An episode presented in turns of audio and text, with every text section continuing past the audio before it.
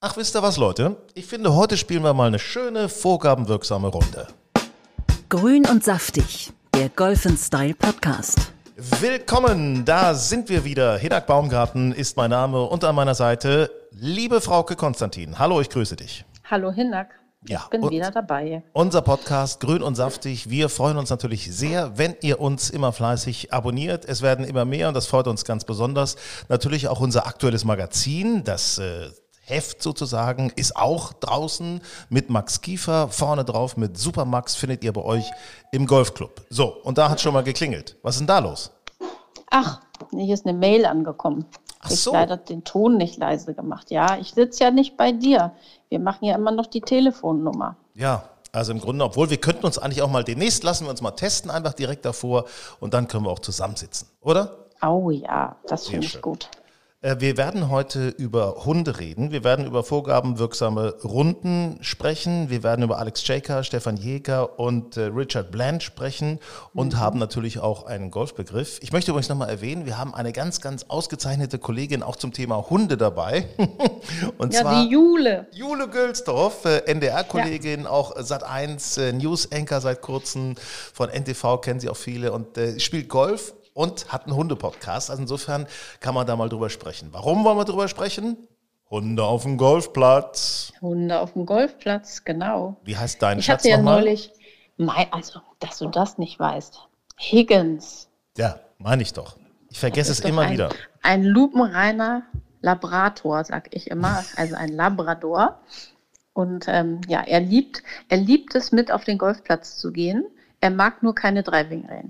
Ja, weil da kann er sich nicht entscheiden, welchen Ball er hinterherlaufen soll. Ne? Ja, das ist das, dieses Geräusch und diese Bewegung und das, das nervt ihn alles. So auf dem Platz war ich neulich mit ihm äh, in Glinde und das hat hervorragend funktioniert. Es sei denn, alle vier Spieler stehen auf dem Grün und sind sehr weit weg von der Tasche. Dann hat er mal zwischendrin gebellt, nach dem Motto, was macht denn ihr da so lange? Aber ansonsten hat er sich vorbildlich benommen. Und man kann ja sogar so eine richtige Platzreife für Hunde machen, habe ich neulich erfahren. Sag mal, vorbildlich benommen. Was heißt das für dich? Ja. Naja, der hat nicht rumge, der hat jetzt nichts, ähm, naja, der, hat nicht gestört, der ist einfach mitgelaufen und war glücklich dabei zu sein, hat nicht irgendwie gegraben oder ja, war einfach in Ordnung. Ich meine, was soll so ein Hund auch falsch machen, wenn er an der Leine ist? Was soll da großartig passieren? Naja, er könnte natürlich am, am Caddywagen ziehen, er könnte, äh, ja. Ja. und vor allen Dingen, wenn er nicht an der Leine ist, könnte er hinterherlaufen hinter den Bällen und sowas. Ne? Das ist natürlich. Naja gut, aber er ist ja nun mal an der Leine und das muss er ja auch sein. Also es gibt keinen Golfplatz, wo der Hund nicht an der Leine sein muss. Und ähm, wenn ich meinen Hund im Griff habe, soll das ja nicht so das Problem sein. Aber es gibt natürlich wahrscheinlich Rassen, die dafür auch nicht so geeignet sind. Also Higgins findet super. Da habe ich nur die Herausforderung, dass er mich fast mal in einen Teich gezogen hat vor lauter Begeisterung. Die sind ja so wasseraffin. Und er sah, sah den Teich und dachte, ach prima, da gehe ich jetzt mal schwimmen. Hatte dann aber vergessen, dass Frauchen am Ende der Leine ist, samt Trolley. Und äh, da hatten wir dann ein kleines Problem, aber es hatte geklappt. Hast du denn eigentlich auch immer Tütchen dabei, falls Higgins mal ein Häufchen Na machen tut? klar. Ah. Es, gibt kein, es gibt keine Jacke, keine Hose, wo ich nicht so einen dämlichen Beutel drin habe. Ja, also das stimmt. Ein Tütchen reicht bei Higgins nicht. Meistens ist das schon so eine Rewe Plastiktüte, richtig? Ne? naja, also ganz so schlimm ist es noch nicht. Aber ja, manchmal ähm, ist es etwas mehr. Stichwort Hundeführerschein werde ich gleich noch auch mal mit äh, Jule drüber sprechen. Die hat sich da schon so ein paar Gedanken gemacht. Aber Ja, da ähm, bin ich auch gespannt. ich muss dir mal was erzählen. Ich habe jetzt, äh, hast du schon eine vorgabenwirksame Runde dieses Jahr gespielt? Jetzt endlich müsste es doch soweit gewesen sein, oder?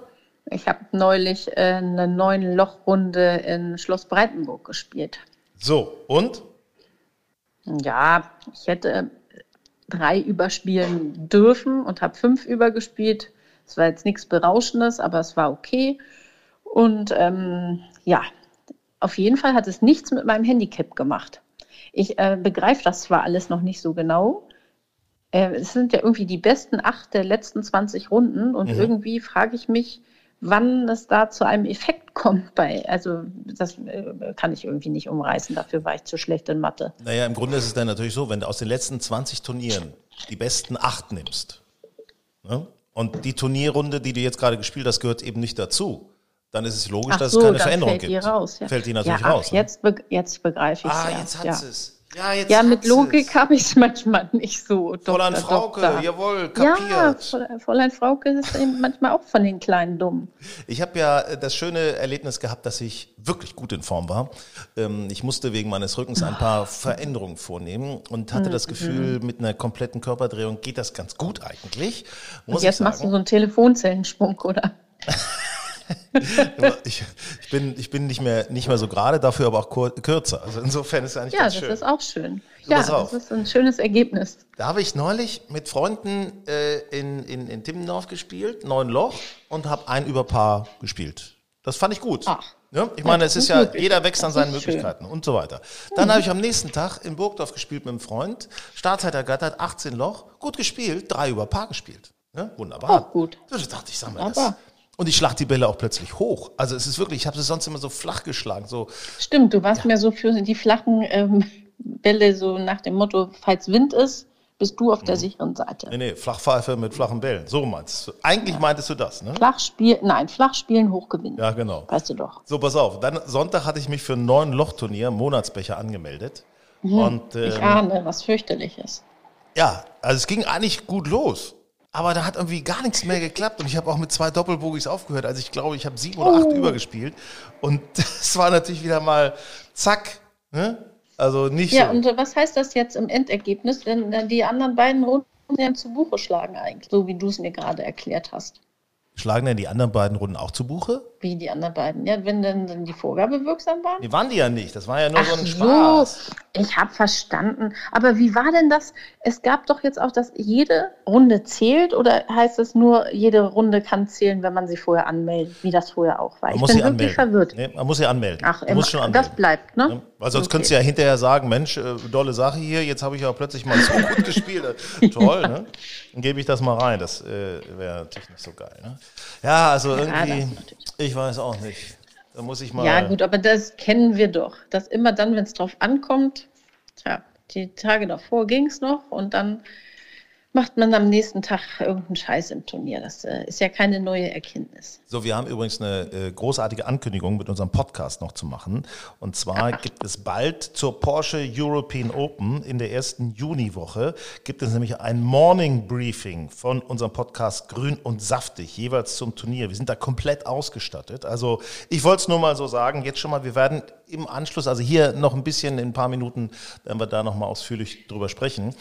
Aber äh, wo wir gerade bei Profisport sind, gibt es ja drei Namen, über die wir jetzt nochmal sprechen müssen. Ähm, Unbedingt. Stefan Jäger, Alex Jaker und Richard Blend. So. Ja. Hast du das verfolgt? Ich habe es verfolgt, nicht äh, in, in Gänze, aber natürlich so, dass ich weiß, äh, was passiert ist. Und es tut mir so wahnsinnig leid für Stefan Jäger, weil ich habe die ganze Zeit mitgefiebert und dachte, er wird jetzt wirklich der erfolgreichste Spieler auf der Corn Ferry Tour. Und ähm, dann wäre er ja sofort, das ist doch richtig, er hätte doch dann sofort auf die PGA Tour wechseln dürfen, Mit richtig? seinem dritten Sieg innerhalb Ja. einer Season kann er sofort auf die PGA Tour gehen. Und ich meine, das wäre ja, wie geil wäre das gewesen? Und dann verpasst er das so knapp. Oh, ich fand es, ich fand es richtig ärgerlich. Ja, er war, also ich glaube, auf Bahn 15 war er noch einen Schlag vorne und Ja. Bahn 18 war er dann in der vierten Runde einen Schlag hinten. Also, Ja, ja, gut. Aber ich meine, es ist äh, wie im wahren Leben. Ne? Aber er hat die Tourkarte ja sicher. Das hat er auf ja, jeden Fall. das stimmt. Das aber es wäre ja trotzdem ein geiler Erfolg gewesen, wenn man sowas zum Greifen nahe hat. Aber gut, das ist vielleicht manchmal das Problem, dass man das dann eventuell doch im Hinterkopf hat. Einen anderen gibt es ja aus Amerika, der ein so Wahnsinn, ich habe fast, ich möchte fast sagen, ich habe äh, geheult. Ich habe das jedenfalls das mitverfolgt, das Ganze. Ähm, und zwar bei der Champions Tour. Unser Freund Alex Jaker. Ähm, ja, auf der PGA Tour hat er ja immerhin einen Sieg gehabt. Äh, Er hat auf der European Tour früher gewonnen, Valderrama, äh, äh, Lancôme. Also äh, war ein, ist ein geiler Typ, der, weil der ist eben nicht so konform. Ne? Du bist echt so ein Chaika-Fan, ne? Absolut, weil der ist geil. Der ist irgendwie, der ist äh, anders als andere und spielt einen coolen Ball. Ja. Das ist echt. Du hast mir an dem Tag, als du das verfolgt hast, Screenshots von deinem Fernseher geschickt. Wie, Ja. Ich habe gemerkt, oh, da ist jemand aber hochgradig emotional vom Fernseher unterwegs. Ja. Ich dachte, meine Güte, der ist ja außer Rand und Band. Also mir passiert es schon mal, dass ich bei so einer Fernsehübertragung einpenne Aber da an Ja, dem Abend nicht. Das kriege ich auch hin. An dem Abend nicht. Gänsehaut und Weinen kenne ich. Also man muss ja sagen, Alex Jaker ist jetzt 50 geworden, darf deswegen bei den Champions, bei der Champions Tour mitspielen, wo eben Ja. auch Fred Couples dabei ist, wo Jim Furyk dabei ist, Phil Mickelson ist dabei, Bernhard Langer ist dabei. Also echt wirklich geile Namen. Steve Stricker für mich einer der ganz großen. Und ähm, ja, es ist das dritte Turnier gewesen. Äh, bei seinem zweiten Turnier hat er schon einen zweiten Platz gemacht, das war schon mal cool. Und jetzt war es das dritte Turnier. Äh, und dann auch noch ein Major-Turnier, die Regents Richtig Tradition. So, pass auf. Montag war er noch gar nicht qualifiziert. Da sagt Jay Haas ab und er rutscht als erster Nachrücker Er rutscht rein. nach, ja. Hat gar keinen Caddy, fragt einen alten Kumpel. Ja. Ich wundere mich schon während der Runde, weil die irgendwie überhaupt nicht so sich abstimmen, welchen Schläger und so weiter, weil der hat überhaupt gar keine richtige Ahnung vom Golf. Das Ja. den hat er mal kennengelernt, weil er Fahrer cool. war beim Aber Turnier. das sind irgendwie die coolsten äh, Geschichten irgendwie. Ja, Wenn du da, vielleicht ist es auch, weil man dann so, ja, so ein bisschen ohne Erwartungen an die Sache rangeht oder mit weniger Erwartungen als sonst. Kennt man ja selber und dann äh, läuft einem das richtig schön zusammen. Wirklich. Und, und wie Alex Jaker so auf dem Golfplatz ist, wie der so, so nervös hin und her läuft und hin und her und zack und gar nicht so lange fackelt, dann hinstellen, baff und dumm. Ja, Schon der ist das Ding wirklich los. Ne? nicht lange. Ja. Also, und dann hat er das Ding, also das Steve Stricker locht einen Mega-Putt, um noch in Stechen reinzukommen. Und im Stechen dann ähm, tendenziell, weil Steve Stricker länger ist, war ein paar fünf das letzte, hat er eigentlich Vorteile gehabt und lag auch näher am Grün, hatte nur so einen leichten Pitch, ähm, während Alex Jaker schon doch einen langen, so, so einen 70, 80 Meter Pitch hatte. Und Alex locht und Steve Stricker nicht. Und der gewinnt der im dritten Auftritt sein erstes Major. Da waren so solche Tränen, das war so ein, ein Traum, der da wahr wird. Ne? So viel Arbeit hat sich gelohnt. Also wirklich, fand Also man könnte geil. denken, du wärst dabei gewesen. Also Ich möchte an dieser Stelle einfach mal sagen, ich würde sau gerne mit Alex Jaker zusammen sein. so als Paar auch. Ja. Oder vielleicht auch beim das- Ehepaar den, den. Eindruck kann. Ja, Sowas. den Eindruck hatte ich auch schon, dass du da irgendwie, da ist irgendwie was, ähm, da ist irgendwas in der Luft, habe ich das Gefühl. Ist einfach ein cooler Typ. Ich mache den gern. Ich habe übrigens, kann ich mal sagen, deutsche Golflehrermeisterschaften 1900, sagen wir mal 92 oder so. 52. Ach so. Da hab ich, äh, hatte ich bei mir in der WG, da hatte ich einen italienischen Golfprofi, äh, Postiglione, Antonio Postiglione, ähm, sozusagen untergebracht. Ne? Der hat da bei uns gewohnt. Und wir haben in einem, ich habe seine Tasche getragen, gezogen als Caddy. Und in unserem Flight war eben Alex Shaker. Also, und der hat das Ding auch gewonnen, weiß ich noch. Ich, Ja. ich liebe deine Nachkriegsgeschichten, es ist wirklich schön. So, vielen Dank. Äh, warte mal, mein Kopf lässt Nacht. Ich habe ja schon so ein bisschen. Nein. Ähm, Ja, das musst du nicht dazu sagen, das wissen wir ja. Es gibt noch jemanden, äh, für den ist ein Traum wahr geworden, mit 48 Ja. Jahren, Richard Bland.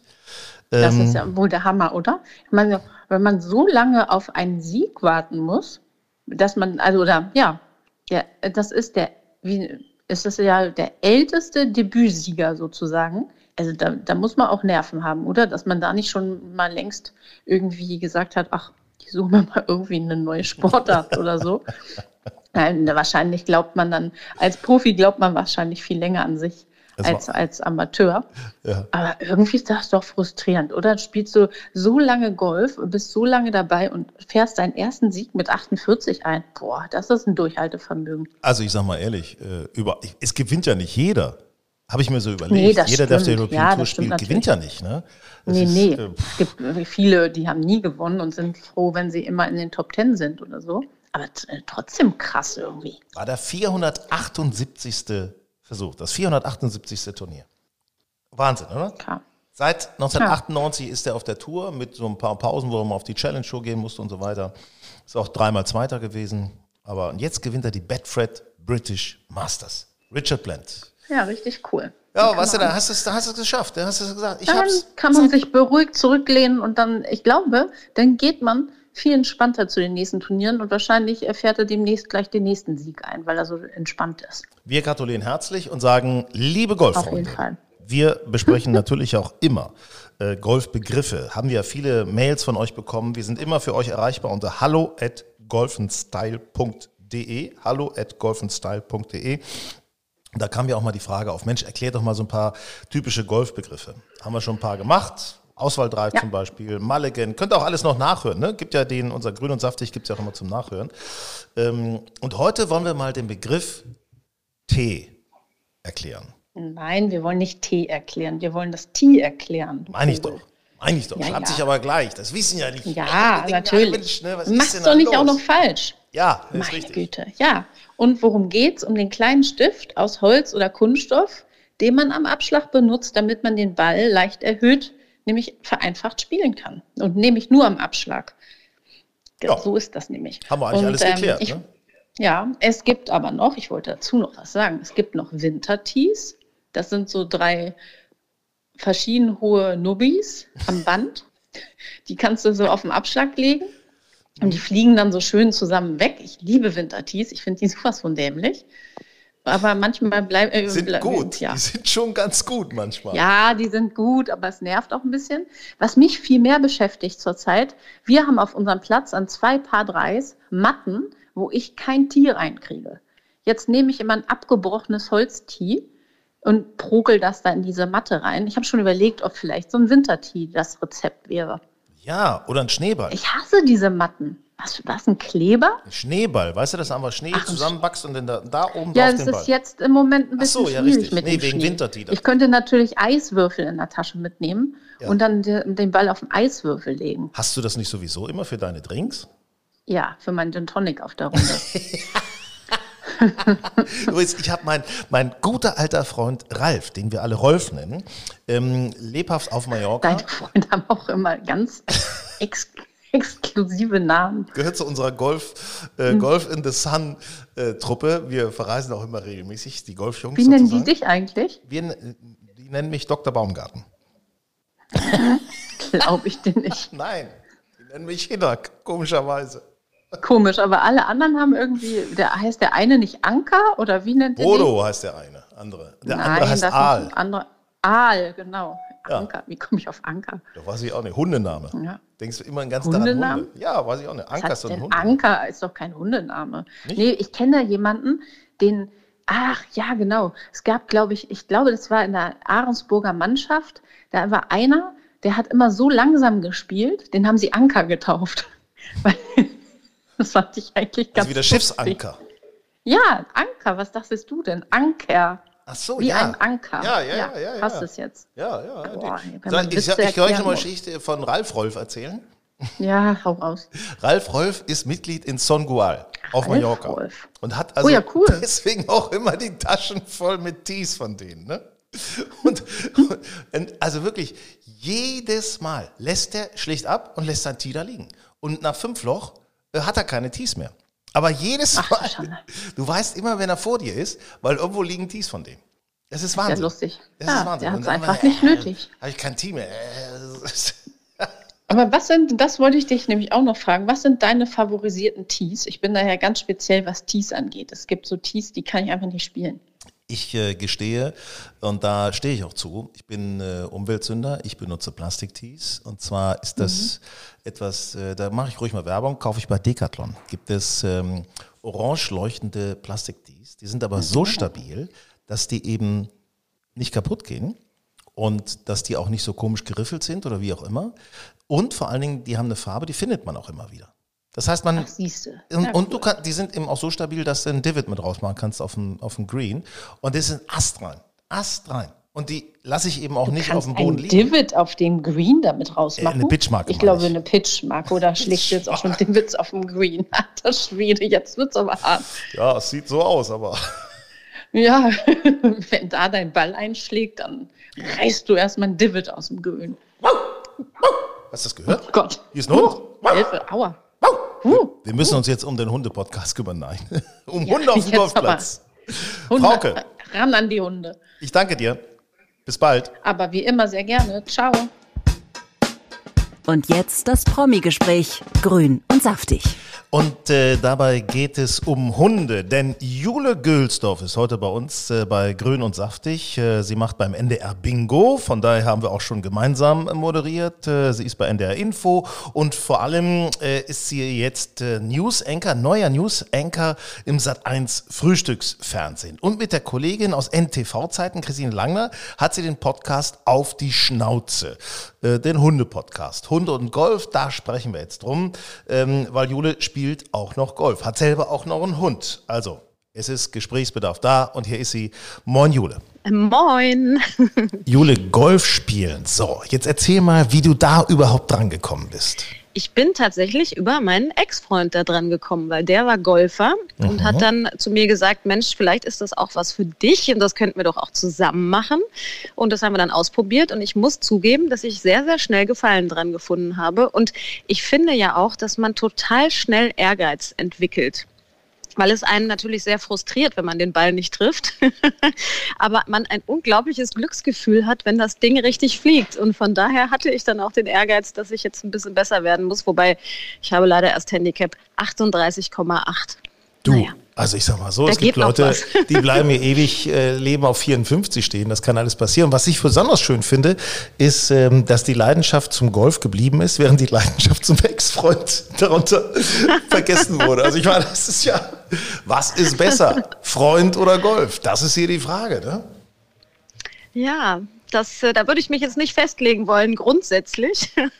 Aber Golf ist auf jeden Fall geblieben. Also müsste der nächste Freund auch möglicherweise Golf spielen? Man, das wäre ja schon eine Idee. Also zusammen zu machen, Urlaube zusammen zu verbringen, wäre doch eine ganz pfiffige Angelegenheit.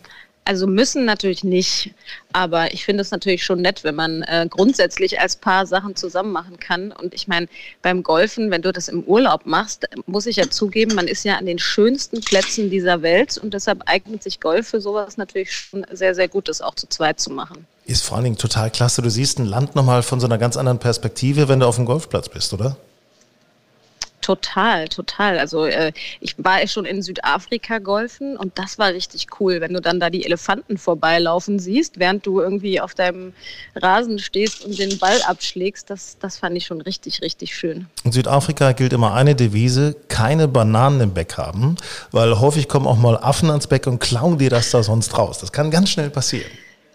Das ist mir Gott sei Dank nicht passiert. Wobei, das hätte ich wahrscheinlich ganz süß gefunden und hätte dem Affen die Banane einfach gegönnt. Bist du eigentlich so ein Typ, der, der auch gerne mal Turniere spielt oder sagst du dir, oh, Golf, okay, das mache ich nur so just for fun? Ähm, weil du hast eben schon gesagt, also ein bisschen Ehrgeiz ist da schon drin. Ja, also bislang habe ich das noch nicht so oft gemacht. Das waren mal so zwei, drei so Charity-Dinger oder so der Ehrgeiz stört mich da so ein bisschen, weil ich natürlich äh, im Moment immer noch das Gefühl habe, mir ist das zu peinlich auf dem Turnier. Aber ich habe mir fest vorgenommen, dass ich das jetzt dieses Jahr mal mache, weil man muss ja auch so ein bisschen die Angst verlieren. Ne? Also, aber ich, ich denke immer noch, ich bin im Moment noch nicht gut genug, als dass ich nicht jeden Ball irgendwie so ein bisschen wenigstens treffe. Also ich finde es dann so unangenehm, wenn du noch so richtige Bälle verklopst. Und mein Ehrgeiz war immer zu sagen, naja, es wäre ja schon schön, wenn ich ihn so wenigstens so treffe, dass es nicht ganz peinlich ist daran arbeite ich noch. Aber das ist Aber ja sagen ja auch alle, man muss es einfach machen. Und mein Trainer sagt auch immer, naja, jetzt tu mal nicht so äh, oder äh, da musst du dich locker machen, weil auch Profigolfer verkloppen nochmal. Von und, daher kann ich mich vielleicht entspannen. Und übrigens, äh, jeder Golfer hat mal angefangen. Also jeder Golfer weiß, wie das ist, mal so ein Ding wegzuhauen oder äh, auch mal daneben zu schlagen. Das gibt es ja tatsächlich auch. Ähm, ich finde das ganz interessant, weil du das sagst mit dem, mit dem Anfangen und auch mal so sagst, so manchmal hat so ein bisschen Schiss vor so bestimmten Dingen. Was war für dich eigentlich so die größte Hürde am Anfang, wo du gesagt hast, hey, das finde ich jetzt aber schon hm, ganz schön hart oder ganz schön holprig. Ich will doch eigentlich nur Golf spielen. Also ich finde, Hürde grundsätzlich ist, ich finde, dass die Plätze schon grundsätzlich relativ schwer eingestuft sind. Also wenn ich mir manchmal angucke, was da so ein paar vier sein soll, und dann stelle ich mir so vor, ich müsste das jetzt mit vier Schlägen schaffen, denke ich so, hm, sportlich. Ähm, Im Moment habe ich so eine Phase, dass ich plötzlich mit dem Driver nicht mehr so gut kann. Und das finde ich auch so das Absurde am Golf. Ne? Man hat ja immer wieder diese Momente, wo du denkst, ah ja, jetzt habe ich es verstanden. Und dann spielst du am Tag danach und kannst es einfach gar nicht mehr. Und du denkst so, sag mal, was kann denn jetzt daran so schwer sein, diesen Schwung mal anständig auszuführen? Das finde ich irgendwie gleichzeitig faszinierend, aber auch ein bisschen frustrierend. Was ich hingegen im Moment ganz gut kann, ist kurzes Spiel. Sehr schön, da hast du mir sehr viel voraus, weil da versage ich regelmäßig. Also ich drücke dir die Daumen, dass du da locker bleibst, weil das auch Rhythmus und so ist da das alles Wichtigste, anstatt dass man da so uff, mit so einem Jip, irgendwann wirst du mal lernen, was ein Jip möglicherweise ist. Äh, ich hoffe nicht, dass du es lernst, aber okay. du wirst es vielleicht hören. Es kriegst es wie eine Krankheit beim Golf. Ähm, aber so, so Themen wie ähm, Platzreife, Prüfung, ich finde, das hört sich immer so groß an und viele sagen, nee, da musst du ja fast schon ein Abitur ablegen, das mache ich lieber nicht beim Golf. Wie hast du das empfunden? Also vor der, vor der Platzreife hatte ich dann tatsächlich schon auch Schiss. Interessanterweise war mein Trainer ein bisschen gemein irgendwie. Der hat mir vorher immer so ein bisschen das Gefühl gegeben, dass ich schon immer noch sehr, sehr viel mehr trainieren muss. Und dann sind wir da also zu diesem, dann hast du ja irgendwann den Tag, wo es dann heißt, okay, jetzt gehen wir da über den Platz und dann geht es ja auch um Punkte, damit du die Platzreife bekommst. Ja? Und ich fand das Horror. Und ich habe gedacht, oh Gott, oh Gott, was, wenn das alles nicht klappt und ich mich jetzt hier total blamiere. Habe sie dann aber bekommen.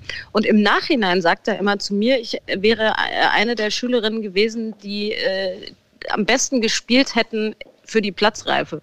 Wo ich so denke, ja, das hättest du mir ja mal damals sagen können, dann hätte ich mich ein bisschen locker gemacht.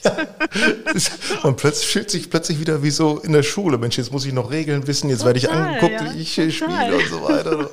hart, hart, hart. Sag mal, und jetzt, übrigens mit den hm? Regeln, das, da habe ich mich auch ein bisschen schwer getan, weil der hat mir natürlich dann dieses Regelbuch da in die Hand gegeben und dann sind die ja auch jedes Jahr irgendwie wieder anders und äh, als wenn immer, wenn der mich dann gefragt hat, so ja, wie ist denn jetzt die Regel so und so, ich konnte mir das zum Teil einfach nicht merken. Und auch manchmal, was ich persönlich schwierig finde, ist, der sagt dann zu mir, ah ja, merkst du denn nicht, dass du da jetzt nach hinten gekippt bist? Und ich so, nee. Und er so, du musst doch einen Unterschied merken, ob du kippst oder ob du nicht kippst. Und ich so, du, wenn ich den Unterschied merken würde, würde ich es nicht machen. Dann wäre ich auch nicht bei dir, weißt du, weil er muss es dir ja sagen, natürlich, klar. Ne? Mhm. Sehr schön. Sag mal, jetzt machst du ja das äh, beim Sat1 Frühstücksfernsehen, machst du ja die Nachrichten. Ähm, bedeutet das für dich auch, du hast relativ früh Feierabend und äh, kannst dann nochmal mittags auf den Golfplatz gehen? Absolut, das ist der große Vorteil. Ich arbeite zwar ab 3 Uhr früh, also mein Wecker klingelt um 3 und Arbeitsbeginn ist um 4, aber dafür bin ich um 10 raus. Und dann hast du natürlich noch den ganzen Tag. Und ich muss sagen, ich freue mich jetzt wahnsinnig auf Frühling-Sommer-Feeling weil diese Pandemie uns ja auch echt quält. Und da war der Winter natürlich nicht so günstig und deshalb bin ich total froh und freue mich super, super doll, dass ich jetzt dann äh, den Sommer über auf dem Golfplatz verbringen kann. Und ich bin mir ganz sicher, du wirst das nicht alleine tun, weil du hast mindestens einen Begleiter dabei und der heißt Fred.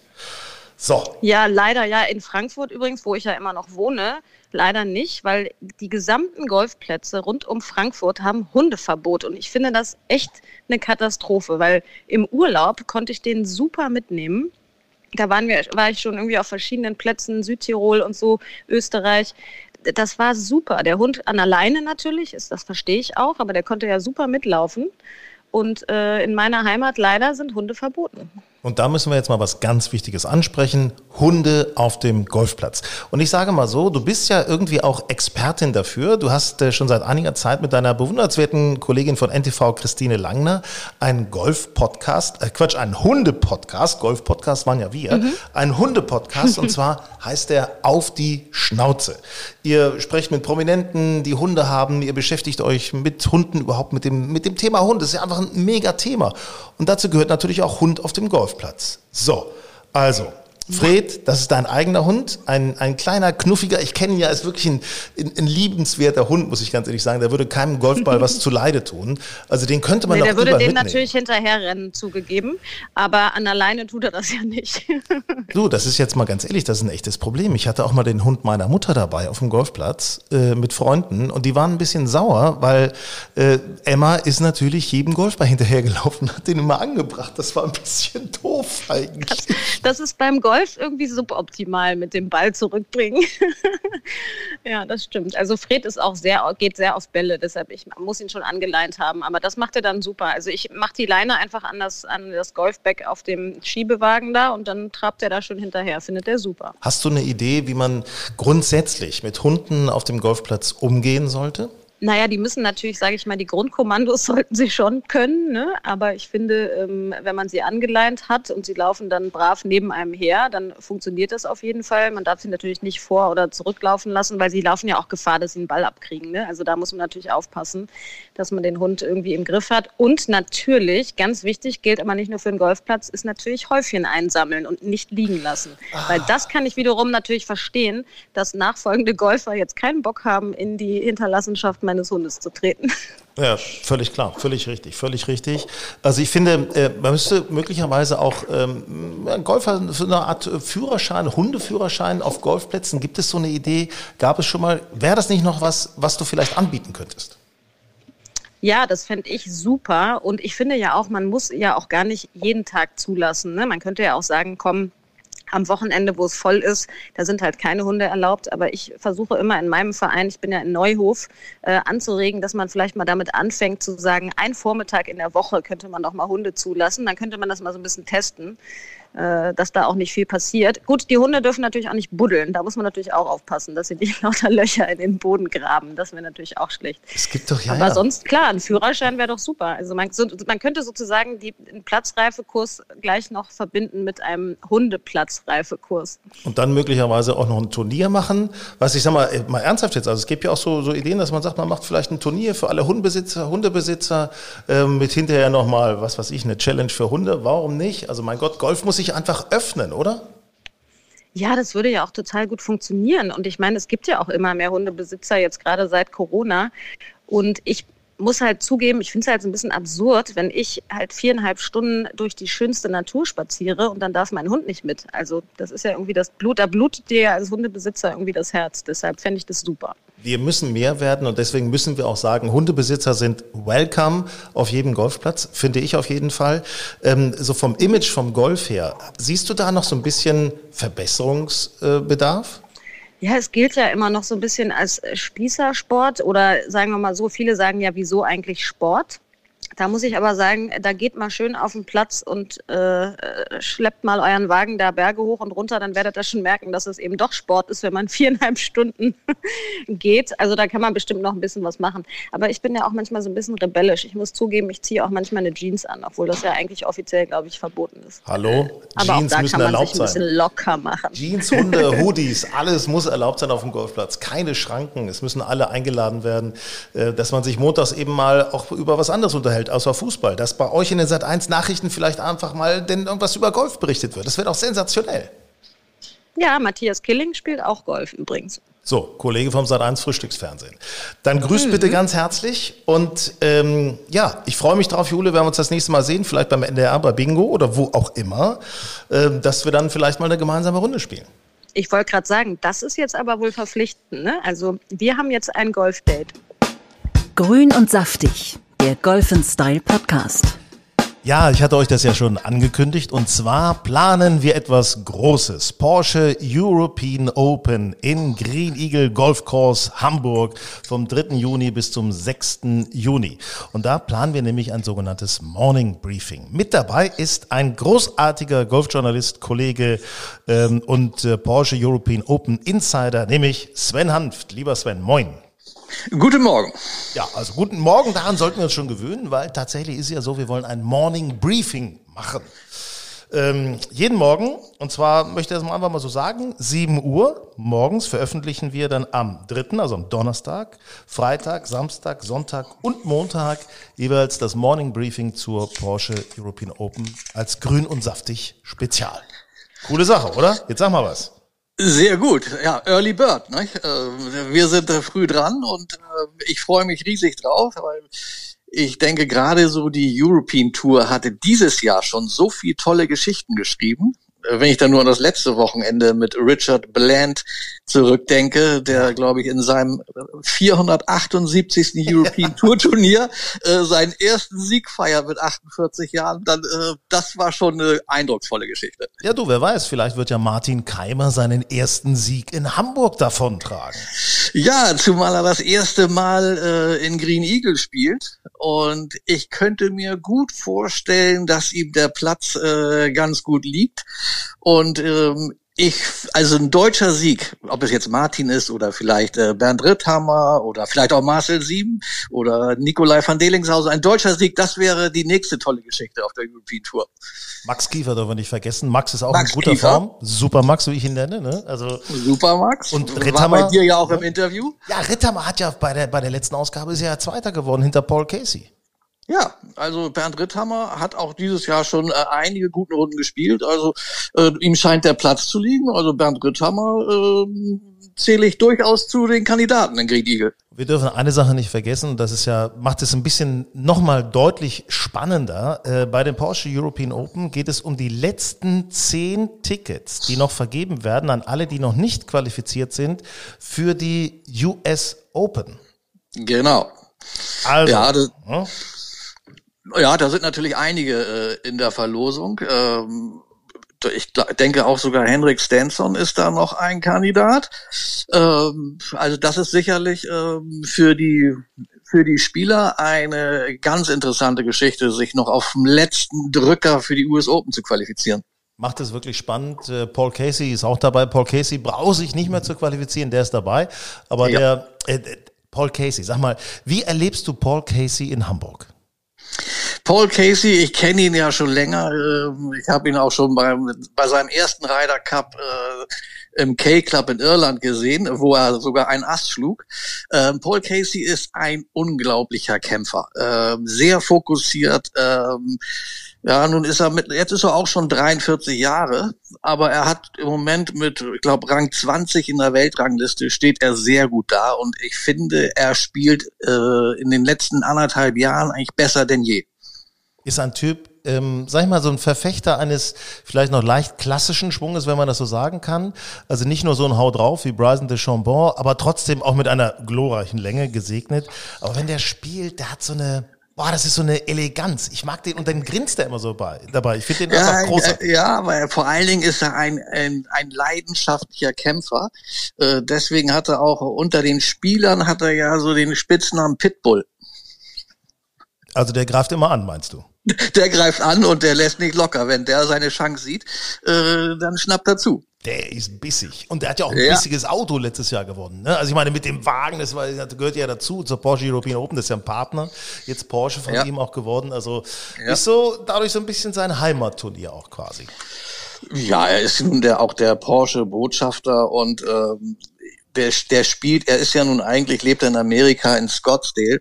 Ähm, und umso mehr liebt er es, wenn er mal in äh, Europa spielen kann. Ja, und die Porsche European Open scheinen jetzt so sein naja, so, so, so eine Art sein Heimatturnier zu werden. Ich erinnere mich noch daran, es gibt ja auch immer an der 17 gibt es ja einen äh, Porsche zu gewinnen für ein Ass für die Profis. Und ja. äh, ich meine, das war einmal, dass äh, es da tatsächlich ein Ass gab und der Porsche weggegangen ist. Und wen hat es ja. ausgerechnet getroffen? Du weißt es natürlich, ne? Natürlich, es war Marcel Siem. Und der hat ja irgendwie eine andere Autoverbindung, ne? Der hatte eine andere Autoverbindung, die hat er, glaube ich, auch immer noch. Aber ähm, an dem Tag oder auf, in dem Turnier und dann in der Runde war ja äh, seine Frau als Caddy dabei. Und die hat natürlich sofort Ansprüche angemeldet und hat gesagt, pass mal auf, mein Lieber, das Auto gehört mir. So. Immer ist doch klar, oder? Ist völlig ja, richtig. Klar. Ja. Hör auf die Frauen und du wirst ein erfolgreicher Golfspieler werden. Das lernen wir daraus. Völlig richtig. Sag mal, du hast noch ein anderes interessantes Erlebnis gehabt. Äh, und zwar standst du einmal morgens schon ganz früh im, im, in der Area, wo, wo Zuschauer und äh, äh, auch sitzen können, Beobachter sitzen können. Und plötzlich klackerte ein Ball bei dir vorbei und äh, du hast gar nicht damit gerechnet. Ja, das war, ähm, glaube ich, ein, ein Samstagmorgen. Äh, es war, äh, glaube ich, acht Uhr früh und äh, ich bereitete gerade äh, in dieser VIP Hospitality unsere Loge vor für die nächste äh, Veranstaltung. Und ja, da flog ein Ball vorbei und es war äh, der Ball von äh, Patrick Reed, der am Samstagmorgen noch äh, seine abgebrochene Runde vom Freitag beenden musste. Ja, und dann äh, hat er aus äh, 200, ich glaube, 15 Metern ähm, hat er auf der 18 auf dem Porsche Nordcross äh, zum Albatros eingelocht. Und unter Ausschluss der Öffentlichkeit, weil so früh morgens war eigentlich noch keiner da. Ich war, glaube ich, ich war, glaube ich, der Einzige, der live gesehen hat. Und sein Caddy vielleicht noch. Ist das geil, ist das geil. Da haust du das Ding da einfach mal rein auf 213 Meter oder was. Meine Herren, die 18 ist ja sowieso, ist ja ein mega Schlussloch. Also ich kann mir vorstellen, dass wir da doch äh, noch spannende Erlebnisse sehen werden, hören werden und äh, wir dann immer jeweils einiges zu berichten haben im Morning Briefing. Ja, das ist ein grandioses Schlussloch. Äh, als Paar 5 mit dem ähm, entweder zweiten oder dann vielleicht dritten Schlag äh, über Wasser. Das ist schon ein, ein ganz spektakuläres Schlussloch. Also Sven, wir halten fest, Morning Briefing, ich sage es nochmal für alle, ab dem 3. Juni von dem Porsche European Open sind wir dabei. Ab 7 Uhr morgens gibt es immer alle Infos, die für den Tag notwendig sind. Äh, auch noch einen kurzen Rückblick immer natürlich vom Tag davor, was passiert ist und so weiter. Damit ihr, wenn ihr Bock auf dieses großartige Turnier habt, äh, das zu verfolgen, damit immer auf dem neuesten Stand seid. Und wir haben natürlich auch Interviews mit den Spielern. Es ist jemand in der Bubble mit dabei. Unser Julius ist Field Reporter. Also ja, ja, da wird schon, das wird ein bisschen krachen, ne?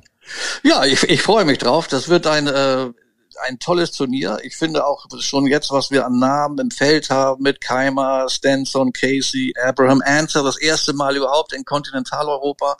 Äh, ein tolles Feld. Ich freue mich auf die Morgen mit dir. Grün und saftig, der Golf Style Podcast. Also nicht vergessen, bitte notieren das Morning Briefing von Grün und Saftig Spezial zur Porsche European Open. Ab dem 3. Juni immer morgens 7 Uhr schalten wir dann die neueste Folge für euch frei von diesem Morning Briefing. Ja, äh, es war wieder sehr interessant. Wow, wow möchte ich mal sagen, wir verabschieden uns mit einem freundlichen Bellen und ähm, drücken die Daumen, dass ihr gute Runden spielt. Freuen uns, wenn ihr uns abonniert. Falls ihr Fragen oder Anregungen habt, äh, auch zu den äh, Porsche European Open, gerne an hallo at golfenstyle.de. Ihr findet uns natürlich auch bei Instagram, golfenstyle Mac oder auch äh, online, äh, golfenstyle.de. Also ja, wir sind für euch da und freuen uns über euch.